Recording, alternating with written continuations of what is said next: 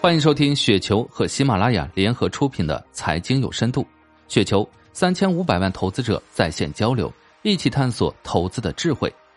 听众朋友们，大家好，我是主播费时。今天分享的稿件名字叫做《对牧原股份的逻辑再梳理》，来自于桥边黄石知我心。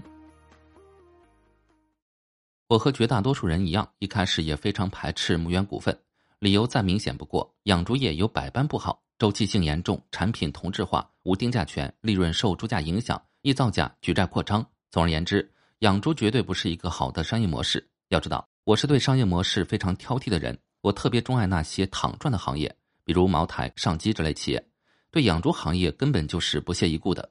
然而，机缘巧合下，我却和牧原股份结下了缘分，并且花了很多心思和精力来研究牧原股份。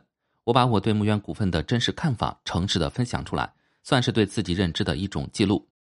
牧原股份的核心逻辑在于高速扩张下的低成本控制能力，这是牧原股份最最根本的东西。请注意两点：一是高速扩张，另一个是低成本优势。同时满足这两点的猪企绝无仅有，只有牧原股份一家。单谈低成本，其实有一些规模不大的小厂家，甚至经验能力丰富的散户，是能做到比牧原股份更低的成本的。但是他们的规模一旦增大，成本便无法控制。这样的低成本对牧原股份并没有竞争性，因为不能保证成本控制的扩张就是走向自我毁灭。至于牧原股份为何能保证这样的成本控制能力，这就和牧原股份的历史沉淀、种猪培育、管理模式、智能化体系、自繁自养模式、饲料生产等等方面都密不可分。其中具体的成本精细拆分，我本人不太懂，但我清楚的知道，牧原股份几乎在每个方面都做到了行业领先。而且根据我阅读的种种资料，并结合我的判断来看。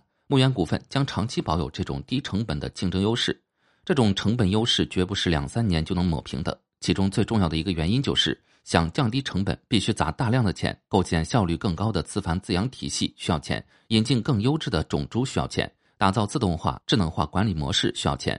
养猪的每一个环节，想要切切实实的把成本降下来，必须要用实打实的银子来砸，除此之外都是忽悠人的。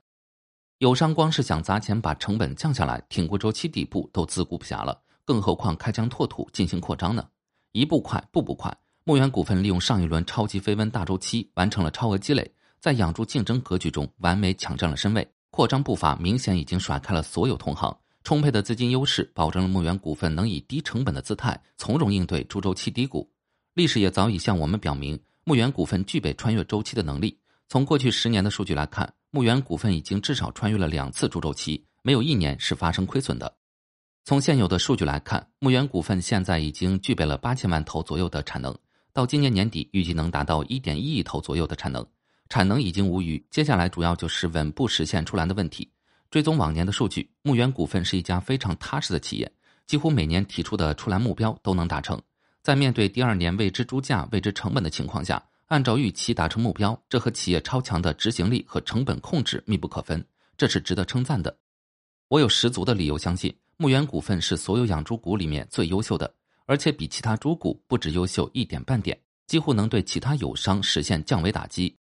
牧原股份的低成本和高成长性，确保了牧原股份的高度确定性。取今年四千万头均价二十元左右进行估算。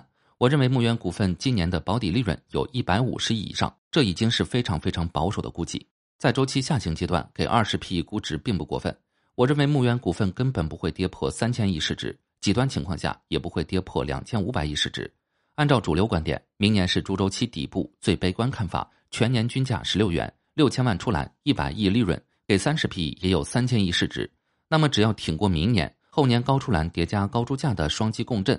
很可能让牧原股份达到一千亿的净利润，就算给十 P E 也已经万亿了。我相信现在三千五百亿市值极大概率就是牧原股份的底部区域。周期股的关键点在于预期的反转，对现在猪价的悲观预期早已体现在那波一百三到八十六的回调之中了。那么下一个预期的反转是什么呢？现在的市场预期难道不是猪价下跌对牧原股份利润的影响吗？我认为可能性不大。资本应该已经看到了猪价触底反弹带来的利润提升预期。以上就是今天的全部内容，感谢您的收听。